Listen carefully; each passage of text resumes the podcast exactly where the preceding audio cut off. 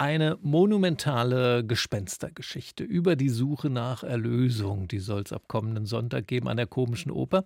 Dann ist Premiere dort für Richard Wagners Fliegenden Holländer in der Inszenierung von Herbert Fritsch und der ist jetzt hier bei uns zu Gast. Seien Sie willkommen.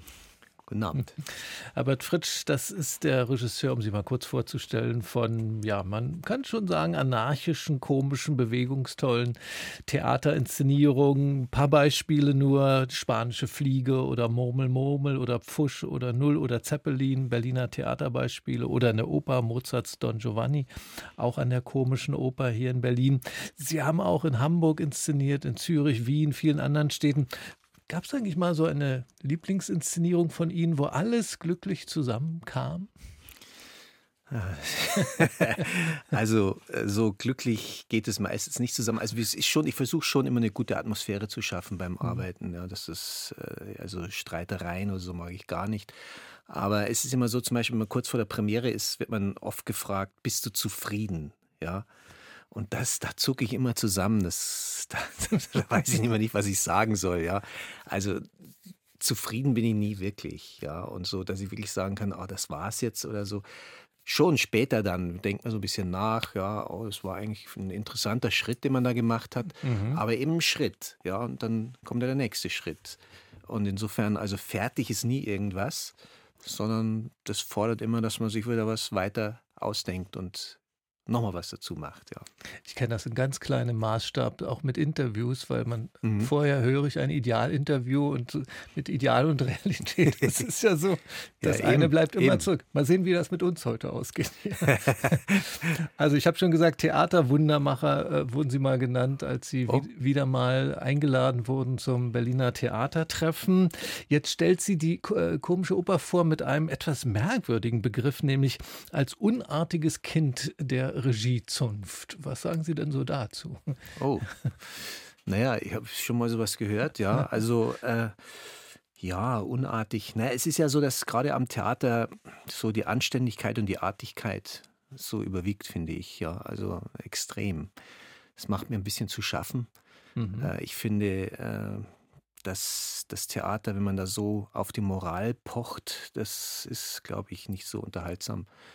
Und äh, ja, und gerade jetzt mit dem Wagner, Wagner ist auch keine sehr anständige Angelegenheit. Ja, wenn man das alles genau, vor allem das Leben von Wagner anguckt, wie er, was er alles getan hat. Also es ist auch ein sehr, ähm, der Stoff ist immer sehr überfrachtet, auch politisch, ja, ist klar, auch mit seinem Antisemitismus und so weiter, ja. Aber äh, das Problem ist halt, dass es immer sehr sehr schwer gemacht wird. Also richtig heavy, ja, so richtig.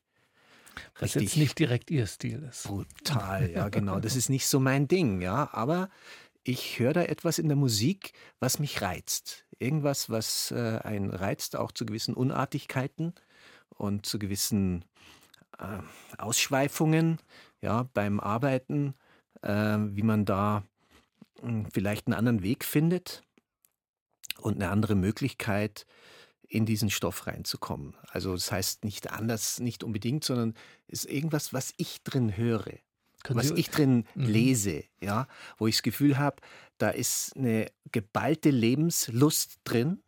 Können große, Sie uns ein Beispiel dafür geben? Ja, das beste Beispiel ist schon allein der, der, das erste, die erste große Arie, die Frist ist um. Und das ist natürlich immer das irgendwas, was einen so gleich mal so runterzieht, ja, also so schrecklich. Aber das will ich jetzt nicht zu sehr äh, erläutern. Das betrifft das Gesamte. Also, dass man mhm. sagt, äh, man kann immer die Sachen so angucken, dass man sagt, es ist sehr tragisch, es ist alles brutal und da, ja, da, da fließen die Tränen bis zum geht nicht mehr. Oder man guckt es an aus einer Perspektive, in der man eine Sache leichter nimmt, darüber lachen kann, dass man die Distanz hat zu dem Stoff ja, mit einem Augenzwinkern damit umgehen kann. Also wo man zum Beispiel eine Horrorgeschichte oder einen Grusel auf eine unterhaltsame Weise macht, ja, und damit umgeht. Und für mich ist es halt äh, nicht jetzt so was, wo ich sage, also werden jetzt mit der Erlösung und all diese Geschichten werden jetzt unglaubliche das schwerwiegende Geschichten erzählt oder so, sondern das ist auch was vielleicht was, was man viel naiver denken kann und viel märchenhafter. Ja, es ist ein Märchen ein wunderschönes Märchen, hat was Kindliches auch, ja, in der Art, wie es erzählt wird. Äh, ist vielleicht nicht weit weg vom Fluch der Karibik oder so, ja. Also wenn man es sich genau anguckt, das hat was sehr Revuehaftes, die, die ganze äh, Geschichte. Fluch der Karibik, die, die berühmte Filmreihe. Genau, mit, mit, genau, äh, mit Johnny Depp, ja. ja. Und äh, also da, oder, oder eben, wenn man dann denkt an diese ganze Literatur mit dem Captain Ahab in Moby Dick oder äh, in, in, in der Schatzinsel, den äh, Captain Hook, ja, mhm. ja, und der, der, der, mit einem Bein und so weiter, ja. Also das sind alles so Gestalten und da denke ich als erstes dran mal, ja, und sage, das ist jetzt eine, eine wunderbare Geschichte, eine Geschichte, die weit übers Alltägliche hinausgeht, die uns nicht irgendwie, wo ich sage, also das ist ja auch das Problem, dass es oft gemacht wird, dass man Sachen noch mit reindenkt, was das alles sein kann und dass es interpretiert wird bis zum geht nicht mehr. Aber ich finde, diese, diese Einfachheit, ja, diese Geschichte zu erzählen, einfach nur an dem dranbleiben, was da steht und, äh, und das aber auf seine eigene Weise zu formen, irgendwie also das rauszuhören, was man eben selber hört. Was anderes kann ich ja nicht machen. Ähm, äh, weil Sie gerade äh, Flucht der Karibik erwähnt haben, wird dann so eine Art äh, Johnny Depp, Jack Sparrow dann über ihre Bühne toben in, in der komischen Oper? Oh, dazu will ich jetzt noch nichts sagen. Ja, also das, nee, nee das, das, das ist nur so ein, so ein Anhaltspunkt. Verstehen Sie? Ich, mhm. ich will einfach diese, diese Schwere, die in diesem Stück, äh, die, die, die dem immer anhaftet, erstmal äh, gedanklich was entgegensetzen. Mhm. Ja, und dann versuchen, da woanders hinzukommen, also auf, zu einer anderen Leichtigkeit zu finden innerhalb des Stoffs. Ja, das ist eine, eine wunderschöne Abenteuergeschichte auf der einen Seite, aber auf der anderen Seite auch was, was seltsam Jenseitiges, Gruseliges, ja, Geistergeschichte. Über das Geisterhafte können wir vielleicht noch äh, gleich weiterreden. Wir hören mal ein bisschen Musik aus der Oper, ja. ähm, Matrosenchor aus dem Fliegenden Holländer und dann unterhalten wir uns mal weiter.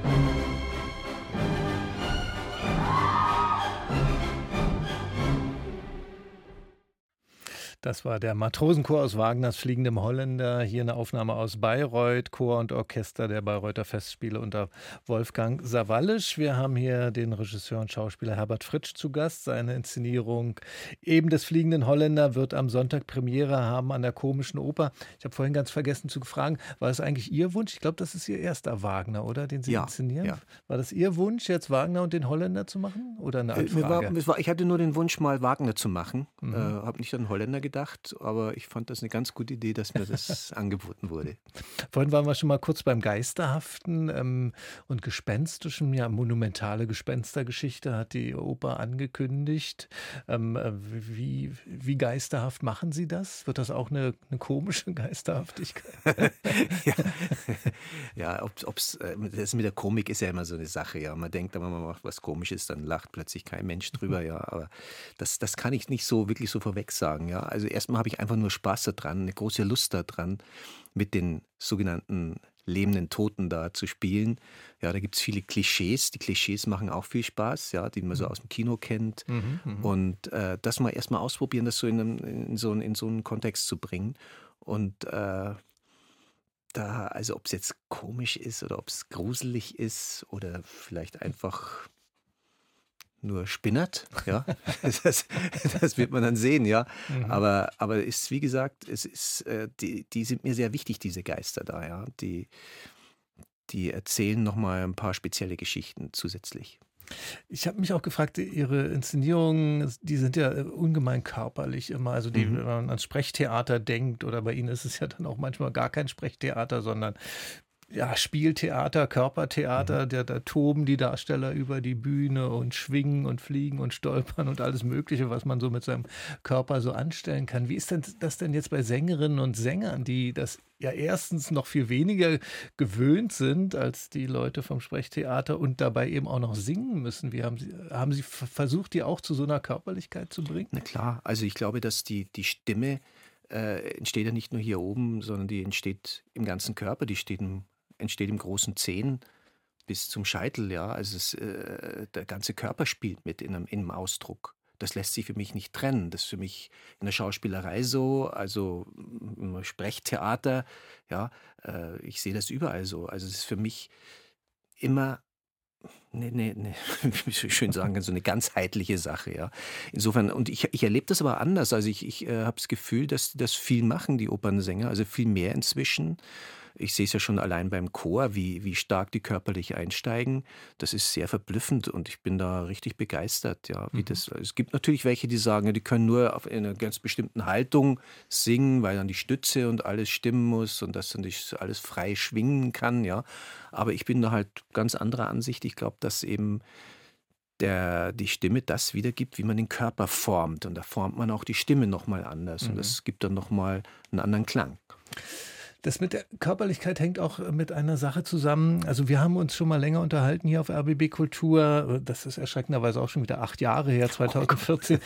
äh, und über ihre Art Theater zu machen. Und damals haben sie mir erklärt, wenn ich das jetzt so richtig erinnere, dass sie mit ihren Arbeiten, gerade auch mit diesem Bezug auf den Körper, so eine Art Befreiung von Sinn erreichen wollen. Also von all den Erklärungen, Kommentaren, Sinngebungen, Ideologisierungen, die wir so ständig um uns haben. Ähm, ähm, ist das nach wie vor so eine Art Prinzip Ihrer Arbeit auch an der Oper? Ja, natürlich. Also es, es, ist ja so, ich meine damit nicht vom Sinn befreien, sondern von dem, was man uns als Sinn vormacht oder von dem, was man uns als Realität vormacht.